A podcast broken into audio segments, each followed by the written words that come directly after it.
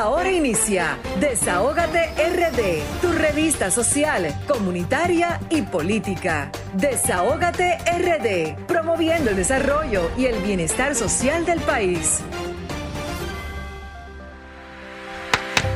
Muy buenas tardes, damas y caballeros. Sean todos y todas bienvenidos y bienvenidas a su espacio Desahógate RD por Sol 106.5, la más interactiva Hoy es sábado 13 de febrero del año 2021 y son las 5 de la tarde en todo el territorio nacional. Grisel Sánchez. Muy buenas tardes, muy buenas tardes República Dominicana, muy buenas tardes a nuestra gente de aquí y de todo el mundo. Hoy, sábado 13 de febrero, iniciamos otra entrega más de Desahógate República Dominicana, el toque de queda. ¿De, qué el toque de queda? De todos los sábados. De todos los sábados. Darle las gracias a Dios primero porque estamos aquí en salud con mis compañeros eh, Raúl Vianelo y Pablo que no pudo venir hoy porque está haciendo unos trabajos eh, de todo lo que se va a hacer mañana, el día 14 de febrero, con las elecciones que vendrán del eh, el de las elecciones al Comité Central, tanto local como lo nacional. Y decirles a nuestra, a nuestra gente que nos sigan a través de las redes sociales, Sol 106.5, la más interactiva en el streaming, y solfm.com. También decirles que nos sigan a través de nuestras redes. Eh, Desahógate República Dominicana, tanto en Twitter, Facebook como Instagram. Eh, también pueden eh, seguirnos los programas en, YouTube, en, en, el canal de YouTube, para que vean todas las incidencias de todo lo que pasó en el día de hoy. Señores, también tenemos invitados muy especiales. Ah, también decirle a nuestra gente, señores, que nos llamen al teléfono de cabinal 809-540-165 para que puedan desahogarse con nosotros. Eh, decirle también a nuestra gente que eh, hoy se celebra, hoy se celebra el Día del Día Mundial de la Radio. Un abrazo desde aquí a todos esos hombres y mujeres que cada día interactúan, que cada día interactúan, interactúan para llevar las informaciones de mucho interés para el mundo. También se celebra un día, bueno, que poco inusual, ¿verdad? Y es el Día Internacional del Condón. El Día Internacional del Condón se eligió el 13 de febrero para que coincida con la celebración del Día de San Valentín, que es mañana, para concientizar a las personas sexualmente activas acerca de la incidencia de embarazos no deseados y de la transmisión eh, de enfermedades sexuales, las cuales eh, podrán evitarse en gran medida con el uso correcto del preservativo. Y también, señores, que mañana se celebra, como lo dije anteriormente, el Día del Amor y la Amistad y también un día que se celebrarán las elecciones para elegir a los miembros de los, del Comité Central, tanto lo nacional como lo local, y el PLD tiene una, a sus membresías están muy activas, tanto a nivel local como, como nacional, y los ojos del mundo estará atento a este proceso eh, del Partido de la Liberación Dominicana. Y a propósito de este proceso, tenemos invitados muy especiales, como cada sábado tendremos a al arquitecto Andrés Navarro, eh, aspirante al a aspirante a, la Secretaría General del Partido de la Liberación Dominicana, como también estará con nosotros eh, vía Zoom el señor Charlie Mariotti. Eh, señores, y yo creo que va a ser un programa sumamente importante en el día de hoy, con muchas informaciones para que el pueblo dominicano pueda estar atento a este toque de queda de los sábados, que es de 5 de la tarde a 7 de la noche. Eh, yo voy a continuar, puedo seguir con mi tema, ¿verdad? Ok, yo quería hoy eh, mencionar eh, un tema que ha estado en la palestra pública, bueno, ha estado en la palestra pública desde meses, y, son y es el tema de las desvinculaciones, señores.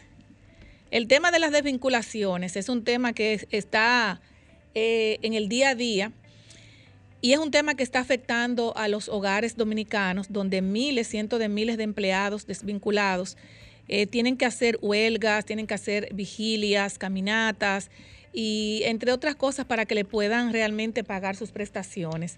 Em, El día 11 de este mes de febrero, los 32 comedores económicos, los ex empleados de los 32 eh, comedores económicos estuvieron apostados frente a su sede central de la San Vicente de, Paul a reclamar eh, sus prestaciones laborales.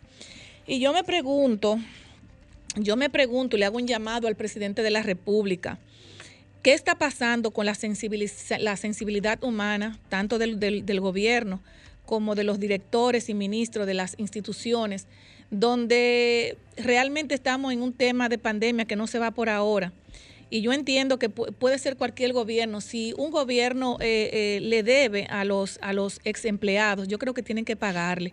Porque de una u otra forma esas personas hicieron una labor en, en, en las entidades eh, gubernamentales y realmente yo creo que deben hacer, hacerle su pago. No solamente están los comedores económicos, está el CEA, está el Ministerio de Obras Públicas, está la gente de la casa, está la gente de Agricultura, está la gente del Intran. O sea, son todas las instituciones que están, eh, están envueltas, porque ya entendemos que es por el cambio de gobierno, pero yo entiendo que hay que pagarles, hay que pagarles. ¿Tenemos una llamada?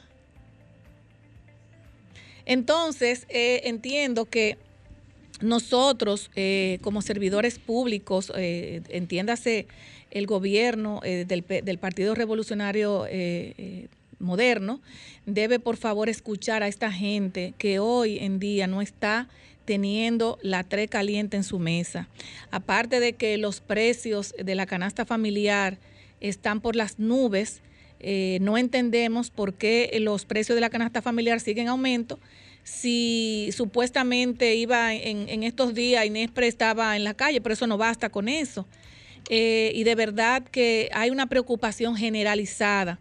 Los aumentos de la canasta familiar, el aumento del combustible, el gas propano, viene el pan, viene, o sea, es una cosa que es, yo misma digo que no, eh, es como que algo que se ha salido, eh, esto se ha salido de control. No hay tampoco una autoridad que te diga a ti, eh, bueno, vamos a revisar tal, tales temas, pero como que todo el mundo se está desligando de los temas esenciales, que es la comida diaria del dominicano. El dominicano vive del diareo. Entonces, si usted consigue 100 pesos o 200, 300 pesos, eso no da absolutamente para nada porque una libra de pollo le cuesta 75. La mitad es cuero y la mitad es un poquitito de carne. Yo entiendo que las autoridades, las autoridades, el gobierno central debe tomar las medidas del lugar para que por favor, por favor, se atiendan estos reclamos de todas las desvinculaciones que hay, pero que tampoco están desvinculados, pero tampoco están respondiéndole a su pago. Eh, es mi tema por hoy. No sé si vamos a seguir con, vamos a seguir directo, ¿verdad? Y yo le doy paso a mi compañero Raúl Germán. Adelante, Raúl. Muy buenas tardes, damas y caballeros. Aquí en la continuación de, su espacio Desahoga TRD, siendo las 5 y 11 de la tarde en todo el territorio nacional. Sábado 11 de febrero. Ahora calientito llega una noticia que no será muy halagüeño para algunos, una noticia internacional, y es que de nuevo Donald Trump es absuelto de, por el Senado de Estados Unidos de incitar una insurrección. Y dice la nota eh, publicada por APEC que el Senado acaba de votar para absolver al presidente Donald Trump en su segundo juicio político. La votación fue 57 a 43, con siete republicanos uniéndose a los demócratas. Los senadores necesitaban una mayoría de dos terceras partes para condenar a Donald Trump. Los senadores de Estados Unidos acordaron el sábado omitir el testimonio del testigo y proseguir el juicio político del expresidente Donald Trump como estaba planteado. De acuerdo eh, de última hora, un acuerdo de última hora evitó un juicio prolongado y estableció que momentos más tarde se escucharan los argumentos del cierre de ambas partes. Y eh, entonces, dice la nota, continúa diciendo, la confusión sobre los próximos pasos se hizo eh, seguir eh, luego de los procedimientos que se detuvieron abruptamente y los senadores se apiñaron en la Cámara Alta mientras los líderes hablaban con los empleados en un estrado. Los juicios políticos son raros y las reglas se negocian para cada uno desde el principio. Para el juicio a Trump, El acuerdo decía que si los senadores accedían a escuchar a los testigos se permitirían votos para escuchar los testimonios adicionales, pero no se estaba claro si había un apoyo en el Senado que se mantenía dividido. Y dice, eh, ya finalizando, el líder del, bloque de los senadores republicanos, Mitch McConnell, eh, votó por la absolución de Donald Trump en el juicio político al expresidente. Eso lo dio una, una fuente cercana a la Casa Blanca y repetimos que la votación quedó 57 votos en contra y 43 a favor de que a Donald Trump se le abriera un juicio político. Entonces, eh, Vianelo, ya Donald Trump se salva de otra. Y también algo que salió casi ahora en estos momentos y es que la JP Morgan, que es el banco más grande del mundo, vaticinó que la pandemia podría finalizar en abril de este año, asumiendo ellos, toman como fundamento de que van a vacunar a todos los ciudadanos. Esperemos que eso sea así. Por lo menos en los países industrializados va a ser así. Y señores, una noticia relacionada con ese tema es que el gobierno dominicano presentará este próximo lunes el Plan Nacional de Vacunación contra la COVID-19. Y en un comunicado que se emitió eh, oficial dice que el presidente de la República, Luis Abinader, a través del Gabinete de Salud, explicará los detalles del funcionamiento del Plan Nacional de Vacunación, lo explicará este lunes, y el cual aseguró que será un ejemplo. El mandatario precisó que este plan de vacunación contra la COVID-19 está listo desde diciembre, a pesar de que el Colegio Médico Dominicano dice que no sabía nada y que ve cierta improvisación y también algunos sectores políticos, pero dice el presidente que estaba listo desde diciembre. Y eh, Abinader indicó que el gobierno realizó la adquisición de 768 mil vacunas Sinovac.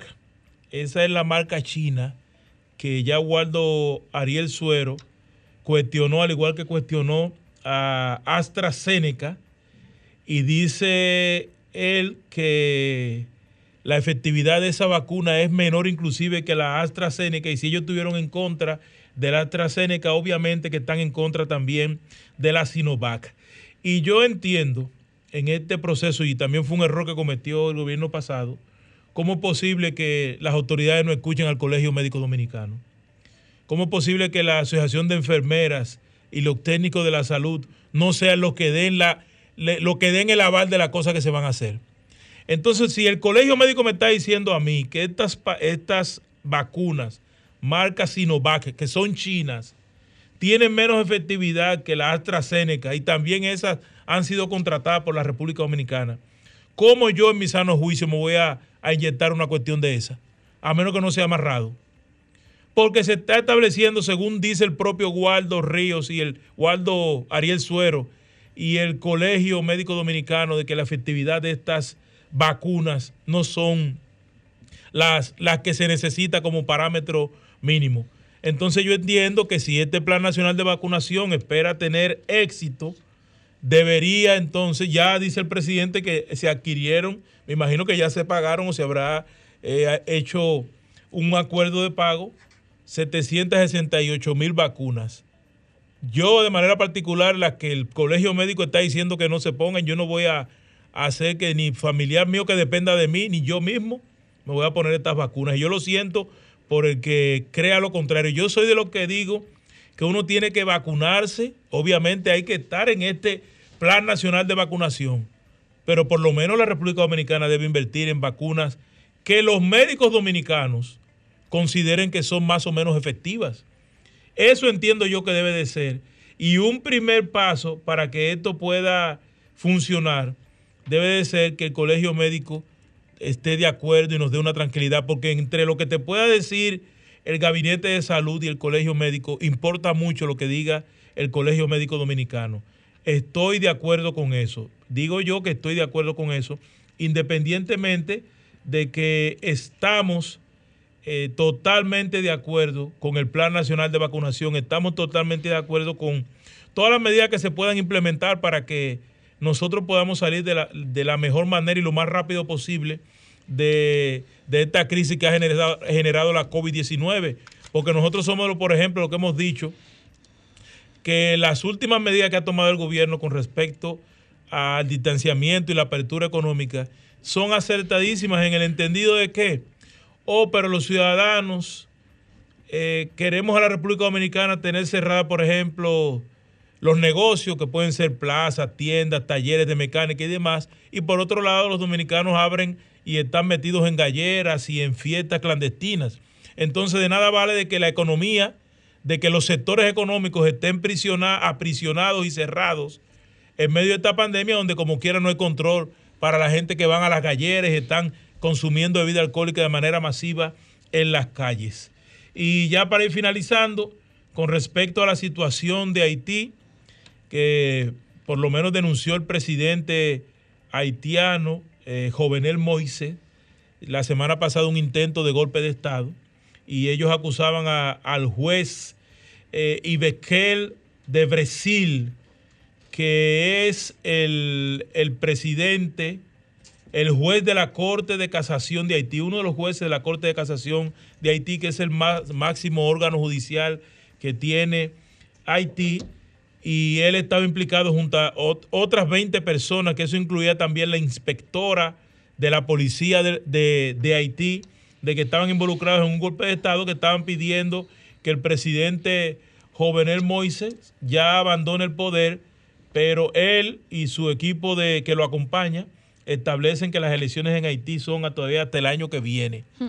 Y obviamente esa inestabilidad en Haití provocó que el gobierno dominicano mandara los aviones super tucanos, para los que preguntan para qué sirven esos aviones, mandaron los aviones super tucanos para la frontera, para resguardar la frontera, la extensa, vasta y complicada frontera dominico-haitiana.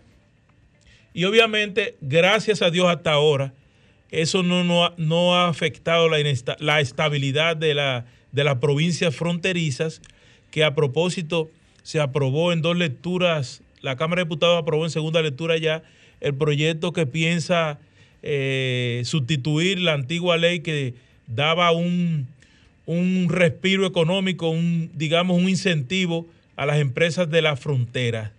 Eh, más tarde seguiremos avanzando con otras informaciones y ahora le damos paso a nuestro compañero Vianelo Perdomo. Gracias Raúl, saludo a Grisel, saludo a Pablo en la distancia, a los amigos Radio Escucha. Yo quiero comenzar por el último tema que tocó Raúl, y es relativo a la ley que crea una zona especial de desarrollo fronterizo Decimos ya la antigua ley 2801, porque era una ley que nos daba 20 años de exenciones a los industriales y empresarios que quisieran invertir en la frontera. Una ley que incentivó mucho a los que invirtieron en la frontera norte, porque en Pedernales no se instaló ni una sola industria, ni una sola empresa con esta ley. En Jimaní, una. En Baoruco, cuatro en Elias Piña creo que dos o tres. Pero lo más importante es que ahora vamos a tener una ley sin trauma porque su aprobación fue consensuada gracias a la intervención del presidente de la República. Como ustedes saben, el Senado aprobó una ley que cuando fue a la Cámara de Diputados, la Cámara de Diputados la modificó, volvió al Senado, en el Senado la aprobaron como anteriormente la habían aprobado. Hubo un tranque que lo destrancó una reunión urgente de Luis Abinader. Como decía Raúl, la Cámara de Diputados la aprobó en dos lecturas. El martes creo que está convocado el Senado para conocer la ley. Será declarada de urgencia.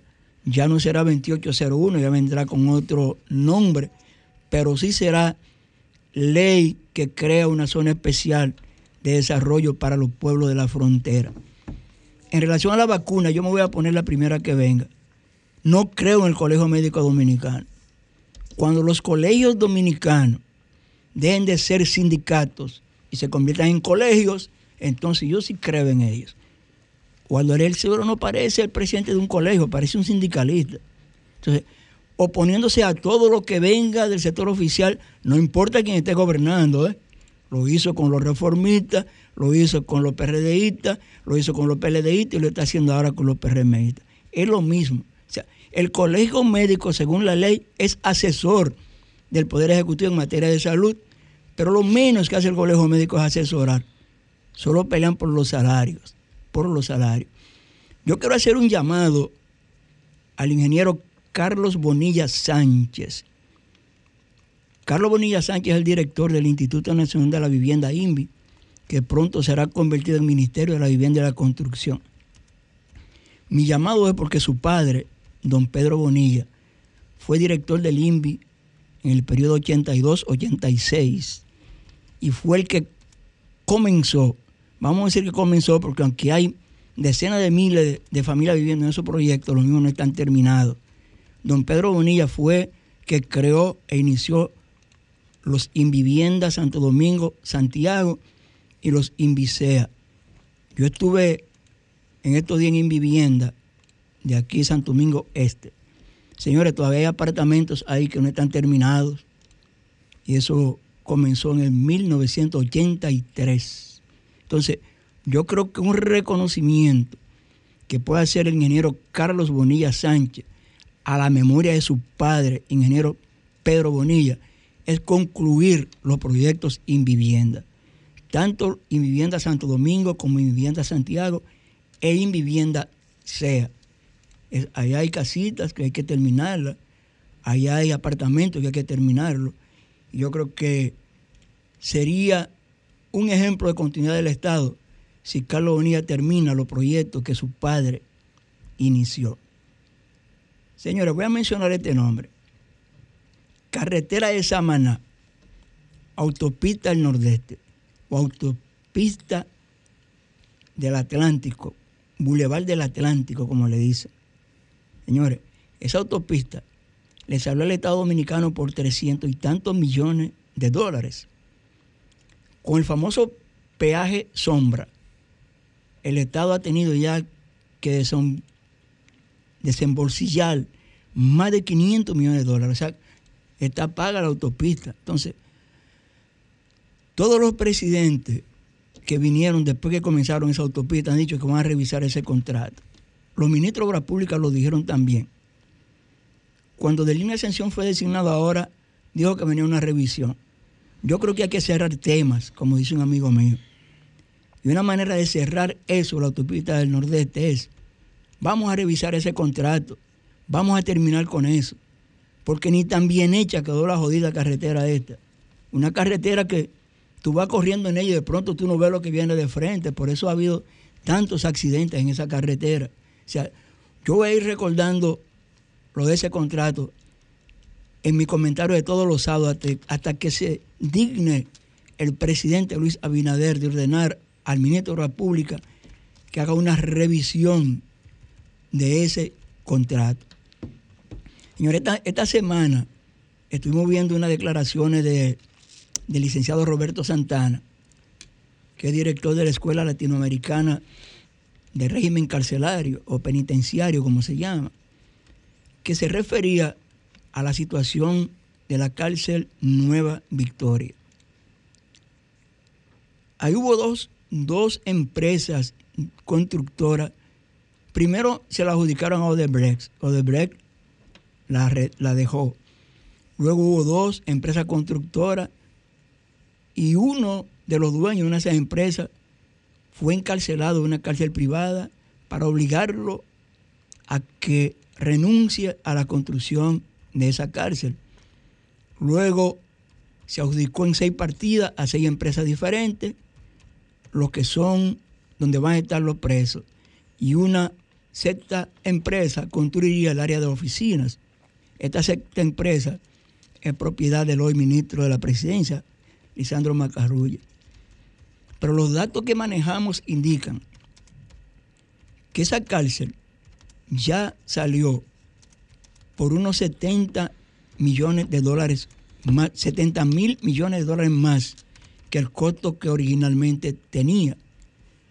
Pero un aspecto mucho más grave todavía.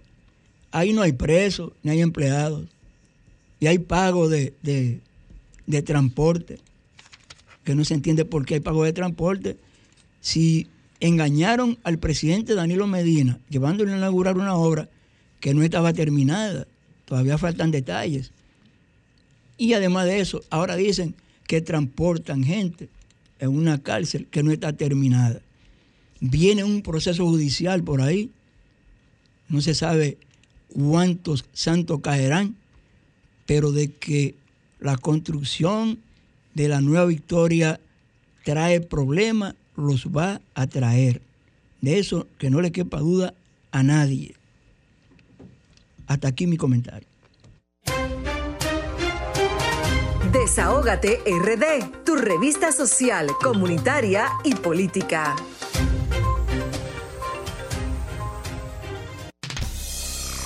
Somos Sol, la más interactiva en Bávaro e Higüey. Sintonízanos en los 106.5.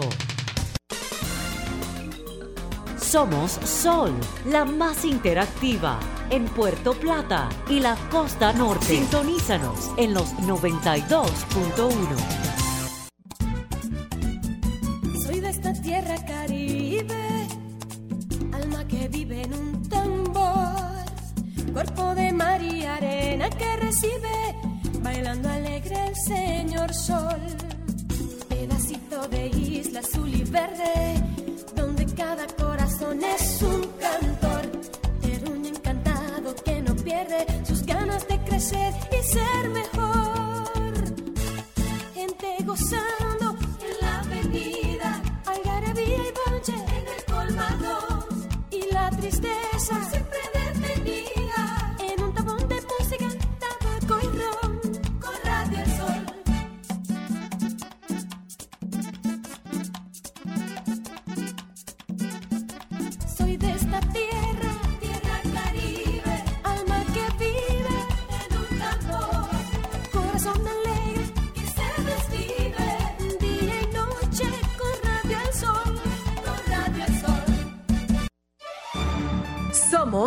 Desahógate RD, promoviendo el desarrollo y el bienestar social de la República Dominicana.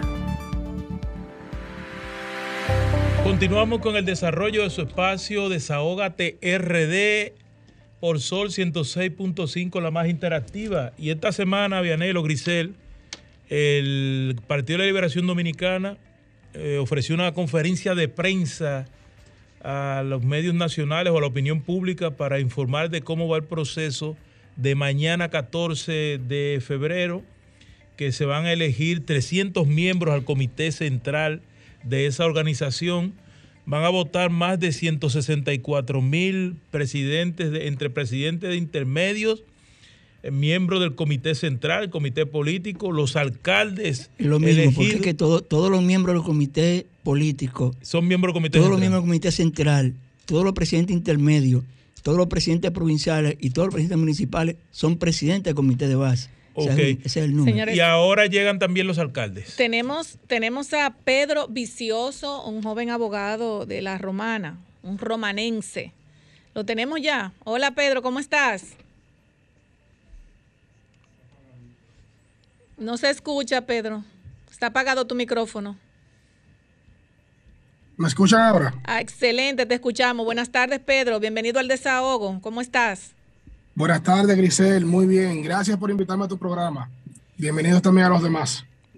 Pedro, eh, ¿cómo está la romana primero? Eh, y que, quiero saber realmente cómo vas tú con el asunto de las desvinculaciones. Sabemos que eres una de las personas que está trabajando eh, con muchos casos eh, eh, con relación a, este, a esto de las desvinculaciones. Que, Eh, que sí. está en la palestra pública, las desvinculaciones está, eso está como en la rueda bichuela, 24-7. Eh, bueno, Grisel, informo a los que a los que no tienen conocimiento de que soy parte del equipo de abogados que, que está llevando la defensa en los tribunales de los directores regionales y distritales de educación que fueron desvinculados, o no desvinculados, fueron retirados de sus funciones hace alrededor de cuatro meses. Penosamente, nosotros entendíamos que, y así informaron las autoridades actuales, que las medidas que habían tomado con estos directores regionales y distritales eran producto exclusivamente de, de- de un accionar político. Entendiendo esto, accionamos en los tribunales, pero eh, teníamos la suposición o, entendíamos de que no iban a seguir con cancelaciones masivas, pero al parecer todo esto ha sido un plan o un esquema al cual el actual gobierno está respondiendo de ir desvinculando de forma escalonada. Iniciaron con los directores regionales, continuaron con los directores distritales y últimamente han desvinculado eh, decenas de miles de conserjes y personal de apoyo lo cual como indico, a una estrategia de población escalonada, que la población no, no, la vea, no la vea de golpe, no, tal vez no se asombre, no se alarme y no se genere un ruido muy grande, pero en las diferentes comunidades diarias están cancelando cientos y cientos de personas. En la actualidad del país eh, se tiene entendido que se han desvinculado cerca de medio millón de personas. Ustedes pueden imaginar que eso no es ni siquiera un tema político, es un tema ya de carácter humanitario, que en tiempos de esta pandemia desvinculen a medio millón de personas. Estamos hablando de actitudes inhumanas por parte de este gobierno. Por eso aprovecho esta invitación a tu programa, Grisel, para elevar la denuncia de, y, hacer un llamado de atención a la población de que esté alerta a, esta, a este proceso de desvinculación escalonado por, la cual está la cual está ejecutando el gobierno actualmente. Eh, una pregunta. ¿Cuáles son las medidas, por ejemplo, tú como abogado, que ustedes están tomando cuando vemos que estos cientos y cientos de empleados desvinculados deben hacer incluso hasta vigilias, eh, caminatas para que, para que se le pueda escuchar? Eh, ¿Ustedes pueden tomar alguna medida o es, o, es eh, las instituciones, por ejemplo, no están obligadas a escuchar a los abogados, a los representantes? ¿Cómo se manejan estos temas? Porque es muy preocupante. Dependiendo el tipo, el tipo de empleado, dependiendo del tipo de empleado es el proceso que se pueda llevar. Cuando hablamos de, empleados de confianza, que es el, argumento que, está que están utilizando las nuevas autoridades, de que son personas colocadas ahí por política. Los únicos que se pueden asumir como, como empleados del tipo de confianza o, o renglón de confianza son los que pudiéramos englobar en, en que son funciones políticas pero la mayoría de los desvinculados son personal de, que no, que no es personal de, libre remoción, sino personal de apoyo o del tipo 3, que son los conserjes y demás, que es el tipo de empleado que en caso de desvincular le toca una indemnización por parte del Estado. Y estos son la mayoría. Lo que, lo que están utilizando las actuales autoridades es que lo están desvinculando sin, sin avisarle sin notificarle la, la, desvinculación. Esto obedece a una estrategia de desvincularlos, que cuando esto inicie los procesos, darle una carta con una fecha vieja, que se lo firmen con una fecha vieja y que venzan los plazos para las reclamaciones. Por eso nosotros también hacemos el llamado de alerta para que estos empleados que vayan siendo desvinculados inmediatamente apoderen un abogado o que se dirijan al Ministerio de Administración Pública para que puedan hacer valer sus derechos las instituciones tienen un tiempo eh, eh, mínimo para darle respuesta a los desvinculados. Bueno, no hemos tropezado con la sorpresa de, instituciones donde hemos sometido recursos de reconsideración y nos han dicho que no nos pueden recibir la no nos pueden recibir las notificaciones o las comunicaciones. Entonces vemos que a nivel institucional se está desconociendo que hay plazos y que hay una obligación por parte de las autoridades y de las instituciones de dar respuestas a estos empleados que están siendo desvinculados y que, y que les corresponden derechos. Pero en sentido general, como, como te indico, Grisel, eh, sí, les corresponden derechos, tienen plazos y las instituciones están en la obligación de responder a estos plazos. Por eso reitero el llamado de atención a que se dirijan inmediatamente, le notifiquen la, la, desvinculación, se dirijan al Ministerio de Administración Pública o que apoderen un abogado. Porque lo que están procurando estas autoridades es desvincularlos y desconocer los derechos que le asisten. Y en el caso de, en el caso que no sean correspondidos esos derechos, ¿qué, qué harían, por ejemplo, esos, esas personas ya canceladas? O sea, ¿cuál sería el próximo paso? una vez no las, instituciones no, no quieren reconocer esto? La ley establece los procedimientos y los plazos, por eso me veo en la imperiosidad de reiterar que a la mayor brevedad, o sea, al momento de la notificación apoderen o un abogado o vayan al Ministerio de Administración Pública, porque los plazos son fatales. Estamos hablando que la mayoría de los plazos están comprendidos en no más de 30 días. Si a usted lo desvinculan el 5 de este mes y no ha hecho nada al 5 del mes siguiente, es probable que usted pierda eh, el tiempo de exigir los derechos que le corresponden. Bueno, pues eh, muchísimas gracias. De verdad te agradecemos mucho tu participación en el desahogo. Este programa está a tu orden. Y, nada, muchísimas gracias. Le puedes hacer, un llamado, puedes hacerle un llamado, tu último llamado a los desvinculados que tienen que hacer. Claro, eh, ya lo he dicho varias veces en esta intervención y he sido reiterativo porque es muy importante. Los plazos cuando se habla de ley son, son importantísimos porque todos estamos sujetos a ellos. Eh, y la instrucción sería esa. Si a usted no le pagaron y no le han notificado una cancelación, diríjase al distrito, al, a, la, a su superior inmediato y solicítele información al respecto. Y una vez le notifiquen la cancelación, diríjase al, al Ministerio de Administración Pública o a poder un abogado. Hay muchos abogados en las diferentes localidades, incluso el Partido de la Liberación Dominicana puso su Secretaría de Asuntos Jurídicos a disposición y es bueno que los cancelados tengan esto pendiente. Si a usted lo cancelaron, puede dirigirse a cualquier compañero del Partido de la Liberación Dominicana y la Secretaría de Asuntos Jurídicos lo va a asistir en la reclamación de sus derechos. Ese sería el llamado que yo le, que yo le haría y a manera de incluso de instrucción, entiendo que lo que le convendría hacer sería eso. Pues muchísimas gracias, Pedro. Muy buenas tardes. Cuídate mucho. Eh, muchísimas gracias, eh, Grisel. Yo, había hecho sobre ese particular, Grisel, cuando comenzaba este programa, yo había dicho, citando primero a Macarrulla, que dijo la cancelación de los empleados que están en la, en, inscritos en el PLD nos sale por 70 mil, 65 mil millones de pesos. Y yo decía que esas cancelaciones vienen de manera escalonada. Y lo único de esa, de esa entrevista que no me gustó fue es que involucren al PLD en eso. Es un error grave a la marca del PLD. Eso le afectaría a la misma persona. Porque si Grisel va reclamando con un abogado del PLD, yo lo que voy a decir, Grisel era una botella del PLD, míralo ahí. Bueno. ¿Entiendes? Señores, eh, tenemos ya en vía Zoom a Charlie, Charlie Mariotti. Charles Noel Mariotti Tapia. Así es. Charlie Mariotti fue senador en dos ocasiones, Vianelo, 2006 y 2010. Fue gobernador. Primero gobernador de Monteplata. Gobernador de Monteplata. Y fue senador en dos ocasiones, en el 2006 y 2010. Charlie Mariotti, señores, no es solamente un político, es un hombre polifacético porque es locutor. Y Charlie Mariotti es un hombre conocedor de varias, eh, digamos, varias, varios aspectos de la vida nacional, no solamente política, economía, un hombre que conoce de folclore, de cultura. Estudió Derecho también, o sea. Mariotti es sanjuanero poca gente sabe eso. Mariotti nació en las matas de Farfán. la, estructura del pasado Senado tenía cuatro senadores de San Juan. Cristina, Cristina Lizardo. Sonia Mateo, Charlie Mariotti y Félix Bautista.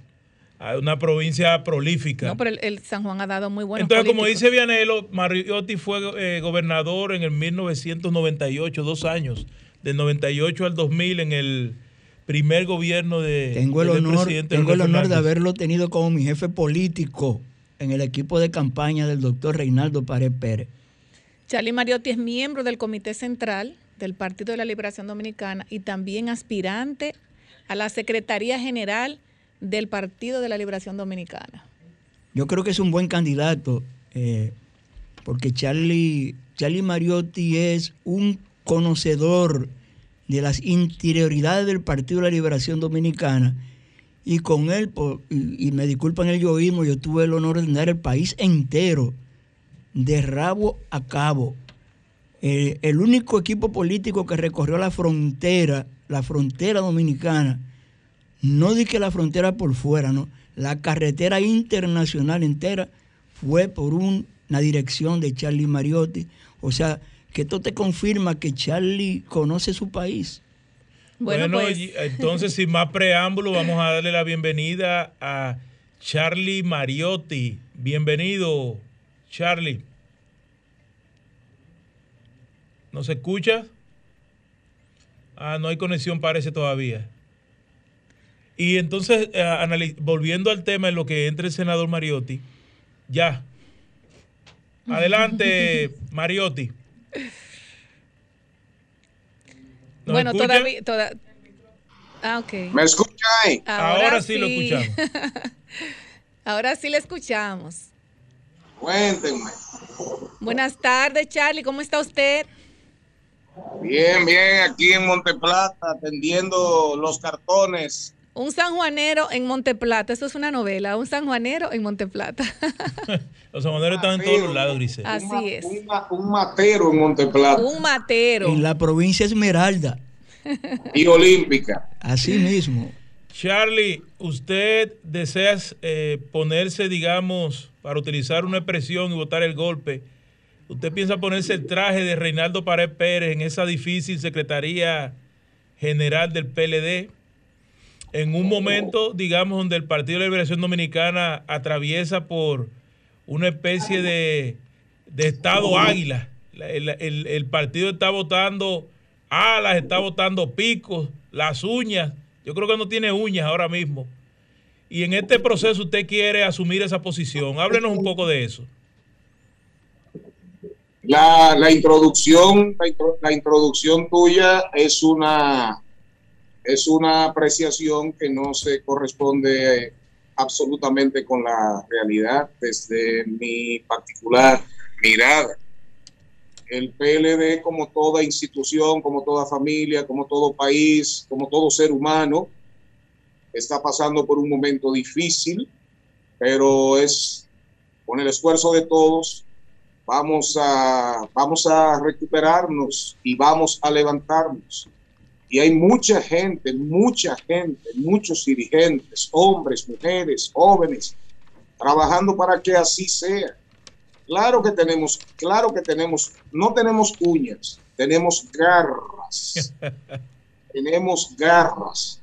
Y a veces, a veces es hasta bueno que te minimicen, a veces es hasta bueno que te disminuyan, eh, que te reduzcan y que te subestimen. Creo que eso fue lo que tú dijiste, tú nos estás, tú nos estás subestimando y eso solamente nos convoca y nos llama a trabajar con más ahínco, con más fe y con mayor compromiso. Charlie, en los momentos, Charlie, en los momentos, Charlie Vianelo Perdomo de este lado, yo le decía a los muchachos que yo tuve el privilegio de tenerte como jefe político cuando estábamos en el equipo de campaña de Reinaldo Párez Pérez y que eres de los pocos políticos del país que conoce a la República Dominicana de cabo a rabo, incluyendo la línea fronteriza que la recorrimos por una sugerencia tuya para que los pueblos de la frontera conozcan a nuestros candidatos. Y yo decía, bueno, para mí sería una honra que el partido lleve a Charlie Mariotti como secretario general porque nos conoce a todos, conoce el partido y conoce el país. ¿Por qué tus aspiraciones a la Secretaría General? Porque en los momentos difíciles es donde se conoce, se prueba, se pone a prueba el carácter de los hombres, de las mujeres, de las instituciones, del ser humano. Y realmente eh, nosotros eh, estamos convencidos de que seremos el secretario general del Partido de la Liberación Dominicana ese sentimiento va creciendo de manera vertiginosa. Y en cada, en cada región, en cada provincia, municipio que vamos, solo pedimos a los compañeros que nos escuchen. Pero después que nos escuchan, casi unánimemente, la voz, la voz, el clamor, el grito es, Charlie Mariotti debe ser el secretario general, el secretario general de este tiempo. ¿Por qué? Porque soy peledeísta, porque el Partido de la Liberación Dominicana nos confirió la honra, la honra de ser senador por 14 años. Y el liderazgo de esta provincia, de nuestro partido, el liderazgo consagrado, confió plenamente en nosotros.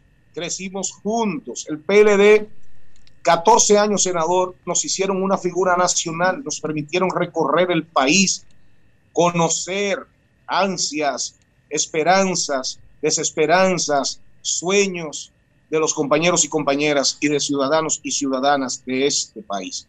Creo que en este momento el partido demanda de todos. Yo no me voy a poner el traje de, nadie, yo me voy a poner el traje del PLD de este tiempo. Ese es el traje que yo me voy a poner. Y voy a trabajar denodadamente, 24/7, una secretaría itinerante en contacto, en contacto semanal con los compañeros hasta que logremos la reestructuración y la, la, nueva estructuración en función de las multiplicaciones de los intermedios en virtud de, lo, de la nueva norma estatutaria respecto al tamaño de los intermedios y su vinculación con los recintos electorales. A eso es que vamos.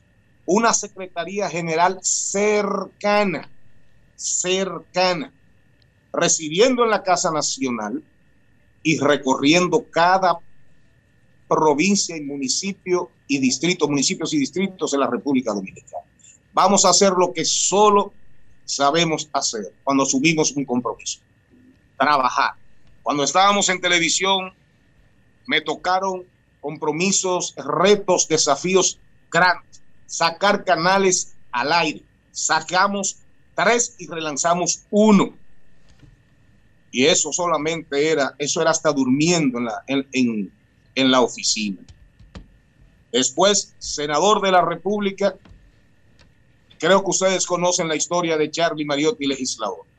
Creo que esa está ahí, está claramente, puede verse, puede leerse, puede, puede palparse, puede preguntarse y la respuesta será, era un senador, fue un senador que todos los proyectos de importancia que le dieron la fisonomía institucional a la República Dominicana, comenzando por la Constitución del 2010, él estuvo siempre en la primera fila. En la primera fila.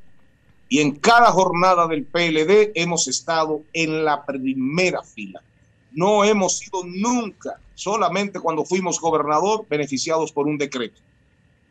Después nos sometimos, a, nos sometimos varias veces a primarias internas, las ganamos todas, hasta las abiertas, y nos dedicamos a ser un legislador, un representante. Charlie, eh, Grisel, de este lado. Dime, Grisel. Mañana se celebran las elecciones eh, para elegir tanto al, a los que van a representar al Comité Central a lo nacional y también a lo local.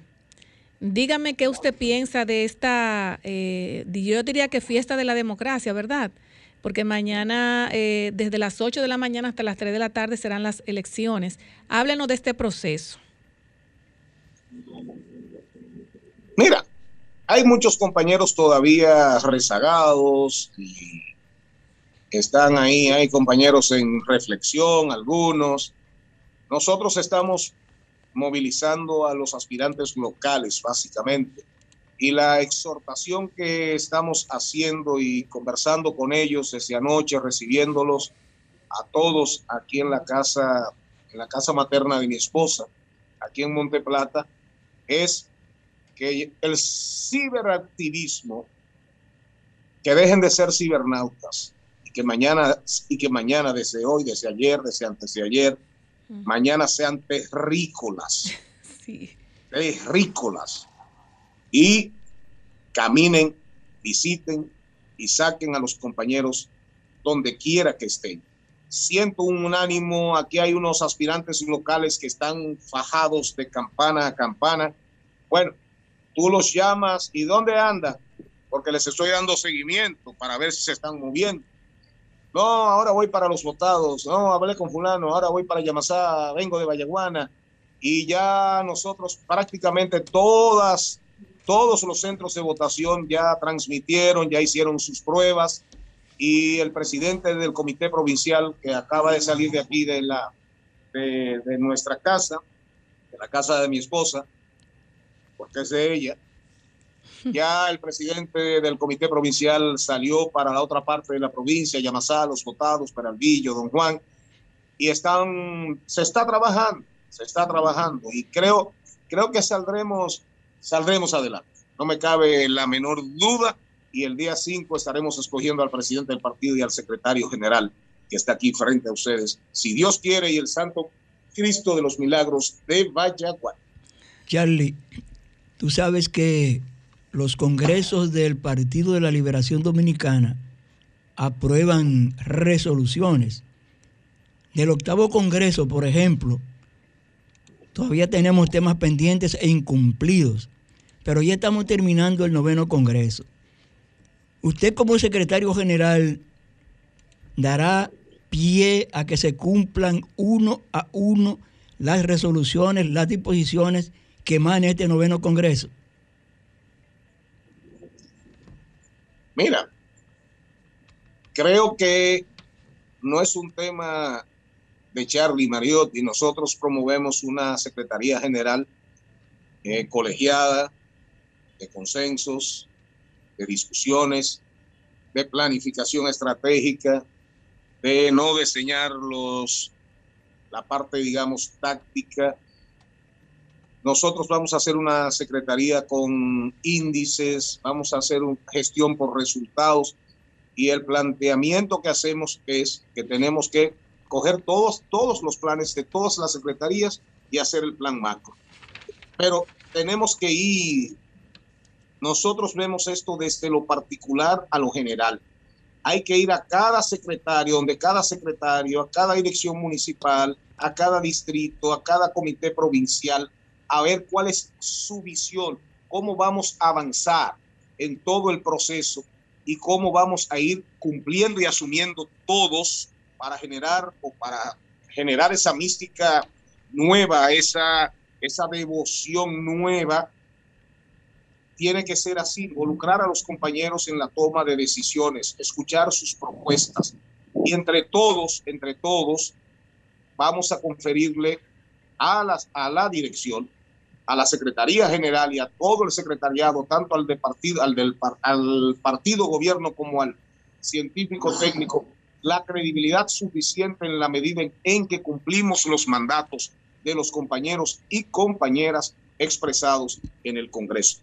Eso es, eso no es que querramos, tenemos que hacerlo. Es sí o sí para volver al poder, para volver al poder. Eso no será con un hashtag, no saben gobernar. Las redes sociales, vitales, vitales en estos tiempos. Pero lo más determinante será el trabajo. Será el trabajo lo que vamos a comunicar, regenerar la marca, relanzar la marca, tener una buena compañía de consultores, de imagen, de marca y, y trabajar con nuestras propias encuestas, el partido pagando sus encuestas. Entonces, es un imperativo, es un mandato inapelable. Eso no, eso no es que quiera yo o no quiera. Para generar credibilidad tenemos que asumir los mandatos de, del Congreso. Estoy convencidísimo de que va a ser así. ¿Piensas entonces que habrá una revolución del Secretariado Nacional?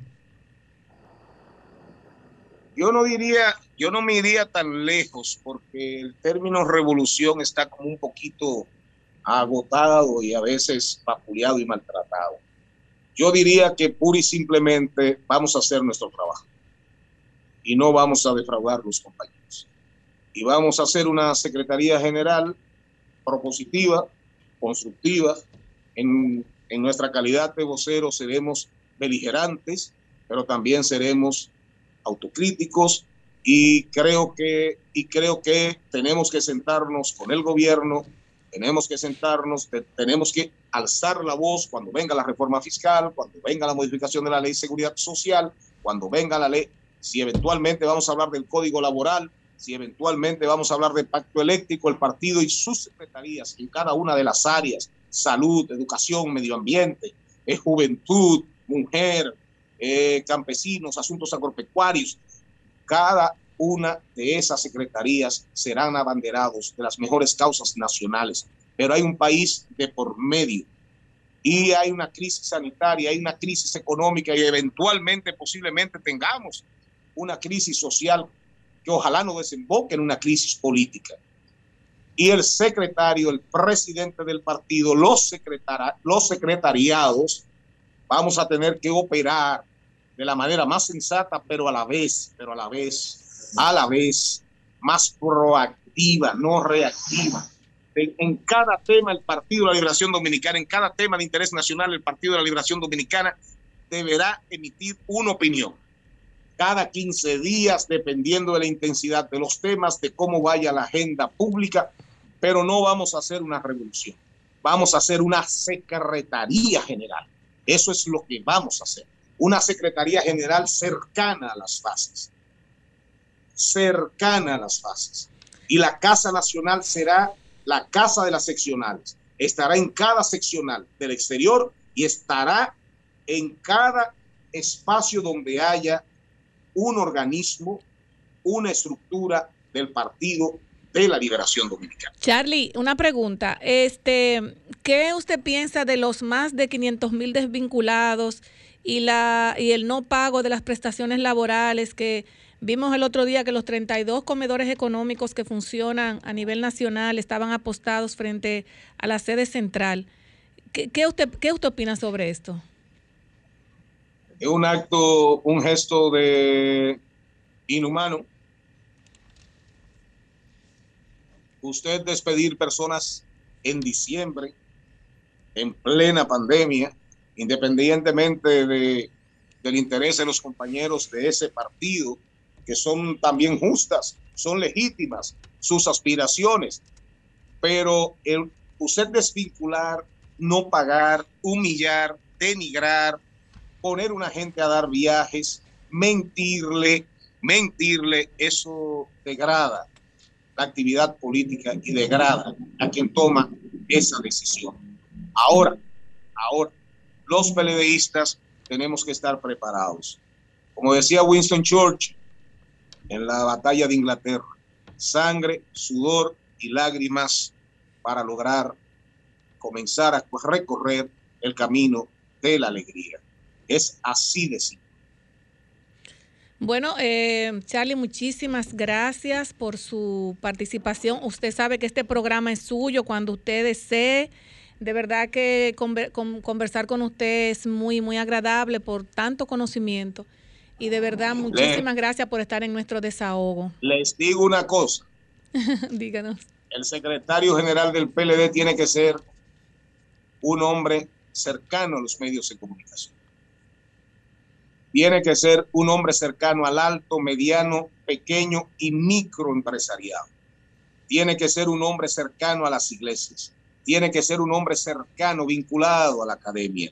Tiene que ser un hombre vinculado al movimiento deportivo. Tiene que ser un hombre vinculado al movimiento cultural.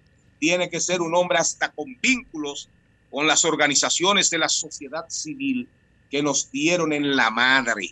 Hmm. Y ese secretario general está aquí frente a ustedes y frente a su audiencia. Muchísimas gracias a ustedes por darnos esta oportunidad. Contamos con ustedes. Yo sé que ustedes están con este secretario. Sin lugar a dudas. Y ustedes saben que el secretario de este tiempo es Charlie Mariot. Buenas tardes. Muchísimas gracias. Gracias a usted por su participación. Muchísimas gracias. Señores, nos vamos a una pausa comercial. Desahógate RD, tu revista social, comunitaria y política.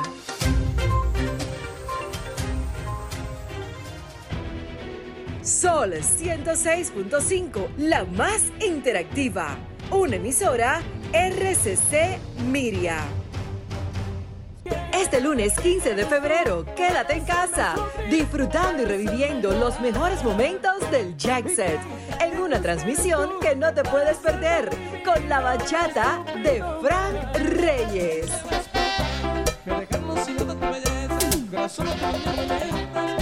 Y la música urbana de Don Miguelo. Sintonízanos a las 10 de la noche por Sol 106.5 y solfm.com. A las 11 de la noche por Telefuturo Canal 23 y a las 12 de la medianoche por Teleuniverso Canal 29. Este lunes 15 de febrero, Frank Reyes y Don Miguelo.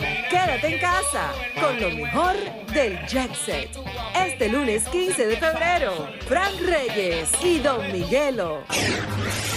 El mejor contenido de Sol está en YouTube. Búscanos en YouTube como Sol FM. Sol 106.5, una estación del grupo RCC Miria. Somos Desahógate RD, promoviendo el desarrollo y el bienestar social de la República Dominicana.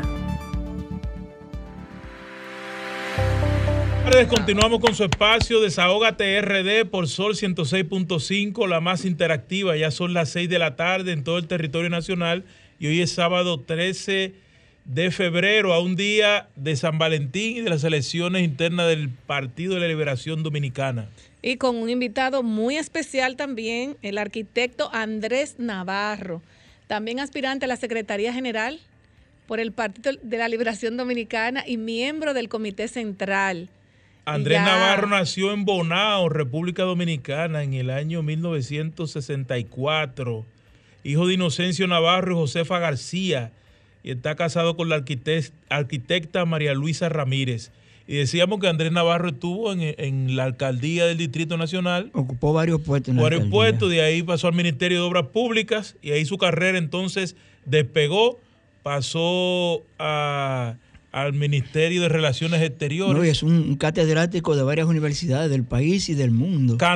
es eh, candidato, aspirante a la presidencia de la República y ministro, es ministro también de Educación, que en la gestión de, de Navarro hubo algunos avances importantes como entró en ejecución el tema de República Digital, se hizo un tema ya oficial dentro de la educación de la República Dominicana. Un tema de República Digital que ahora recientemente, creo que fue ayer que le cambiaron el nombre. La disolvieron, hicieron otro, otro asunto, un gabinete. Y también dentro de la gestión de Navarro, eh, creo que ha sido donde más aulas eh, se ha construido en la República Dominicana. Eso también hay que decirlo. Pero está aquí con nosotros Andrés Navarro García Todavía, bueno. Él, él, ha escrito varias obras, sobre todo en materia de urbanismo y municipalidad. O sea, tiene como 8 o 10 libros. Es un abanderado de la reforma y modernización del Estado dominicano. Decía ahorita, en lo que llega Navarro, Grisel, que el tema de los desvinculados no debe de vincularse, hablando ya, valga la, la que parece una cacofonía, eh, el PLD con esas desvinculaciones. Porque primero le quita, le da la razón al incumbente de que te va a decir, bueno, míralo ahí, esos son unos PLDistas y no va a trabajar con enemigos. Y segundo, que el mismo PLD no puede como partido involucrarse sobre, en asuntos... Sobre todo en el, caso del Ministerio de Educación, que ha habido más movimientos que desvinculaciones. Porque en, educación han cambiado de cargo a muchísimos técnicos, eh, con algo que se han inventado ahora y que asesores por ejemplo, directores yo, yo quiero, y, además hay que estar preparado para eso, señores. El que entra a trabajar en este país todavía, en una institución pública, sabe que cuando ese partido sale del gobierno, por lo menos el 70-80% de la gente se quedan sin empleo. Miren, yo quiero, yo quiero en lo que, en lo que tenemos al arquitecto Andrés Navarro en, en vía Zoom, eh, hacer como un resumen ya de lo que ustedes hablaron del arquitecto. Pero lo quiero leer porque me parece bastante interesante eh, todo lo que el, arquitecto ha recorrido, ¿verdad?, en estos largos años. El arquitecto eh, Andrés Navarro, egresado de la Universidad Autónoma de Santo Domingo UAS, eh, con maestría en urbanismo de la Universidad Nacional Autónoma de México. Este es tenido como una persona de la cercanía del expresidente Danilo Medina y considerado por sus cercanos como una persona inteligente y muy versado. El arquitecto Andrés Navarro se le tiene como un abanderado de la reforma y modernización del Estado Dominicano. Es docente de la, de la cátedra de urbanismo en la UAS desde el 1994 y ha desempeñado funciones públicas como director de, Política eh, Nacional de Desarrollo Urbano, CONAU, director general de Planeamiento Urbano del Ayuntamiento del Distrito Nacional, director adjunto del Programa de Apoyo a la Reforma y Modernización eh, del Estado eh, PARME. Eh, y secretario técnico, secretario general del Ayuntamiento del Distrito Nacional. Llega al Ministerio de Obras Públicas, como lo dijo Raúl ahorita, como jefe del gabinete ministerial hasta ser designado como ministro de las relaciones, de relaciones exteriores eh, lo designa como ministro de Educación. De luego lo designa posteriormente como ministro de Educación.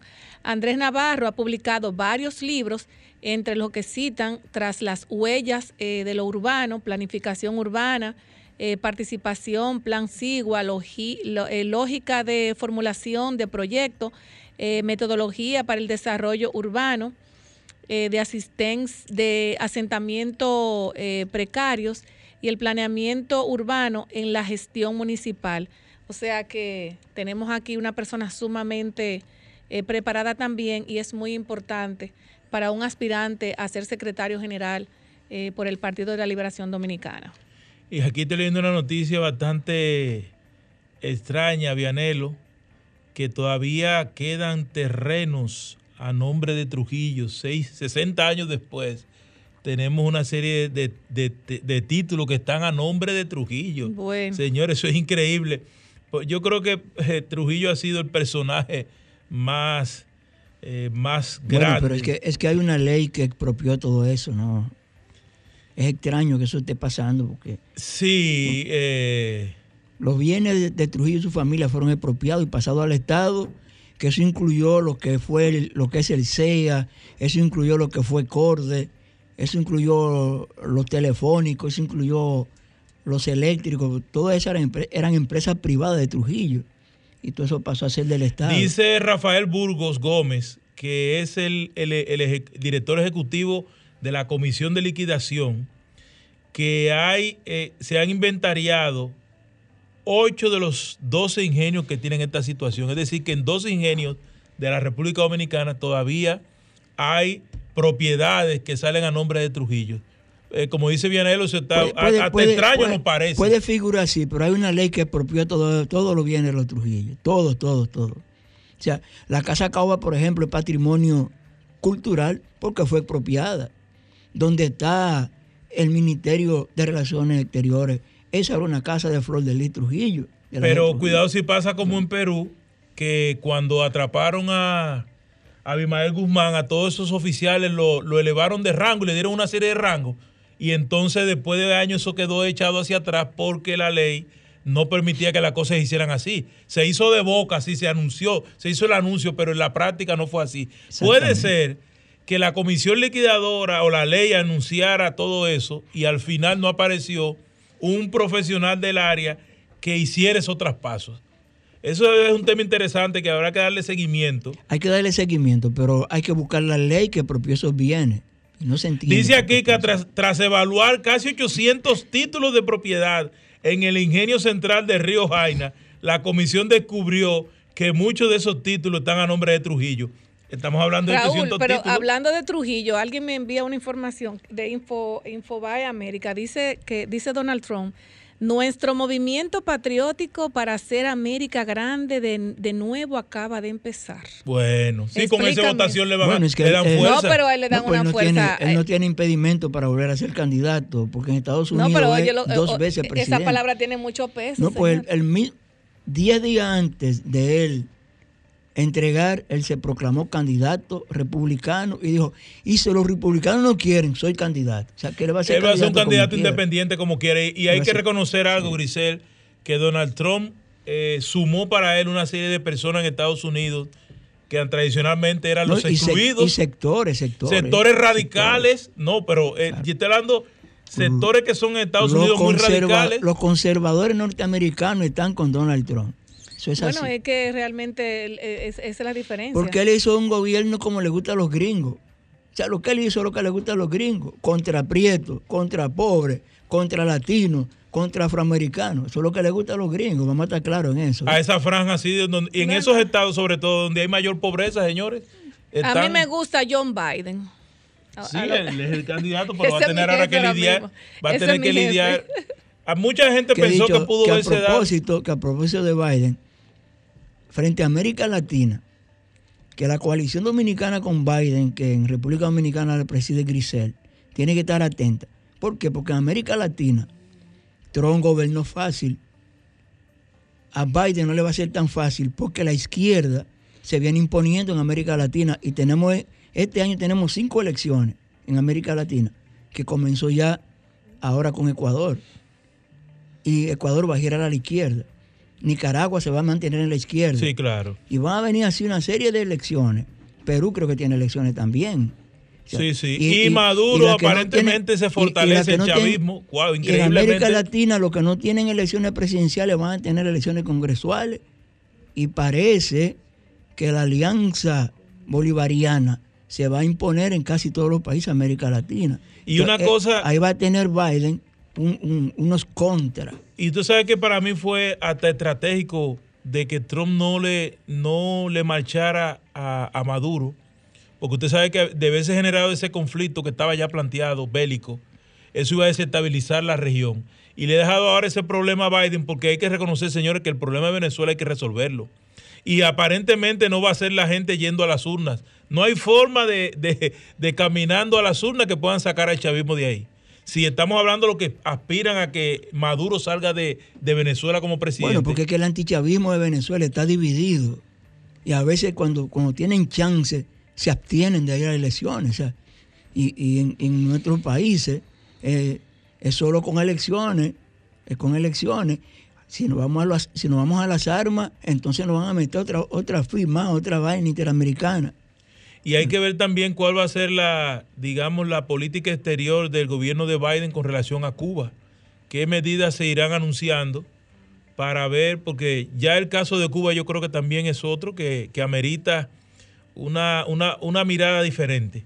No creo que ya en esta altura de juego se, sea aconsejable mantener ese embargo contra Cuba, eh, que yo creo que ya lo que no se ha podido hacer o no se va a hacer, no- lo que no se ha hecho no se va a poder hacer. Yo creo que si Estados Unidos quiere promover un cambio en Cuba, debe variar su política frente a Cuba. Lo primero que hay que hacer es quitar el embargo. Porque los cubanos, los cubanos, están preparados para vivir con su sistema 100 años sin Fidel y sin Raúl. Y se está demostrando. Miguel, eh, el, el- el nuevo presidente, ha mantenido el socialismo en Cuba por encima de todo. Por ejemplo, en el gabinete de Cuba ahora mismo no hay ni un Castro. Antes habían dos, tres, cuatro Castro. No hay ni un Castro ahora mismo. Y ellos mantienen ese sistema vivo. ¿eh? Usted ve que Cuba es socialista a rajatabla. Entonces, ¿qué tiene que hacer Estados Unidos? Vamos a levantar el embargo. Si levantan el embargo, van a multiplicar la presencia de turistas y de empresarios y de inversionistas de diferentes países y diferentes nacionalidades en Cuba. Entonces, la única manera de penetrar a Cuba es levantando el embargo. Bueno, yo dándole cráneo, como dice Raúl, a, a esa cifra que dio el abogado, más de 500 mil desvinculaciones, señores, miren. Eso es algo desesperante, 500 mil familias desvinculadas.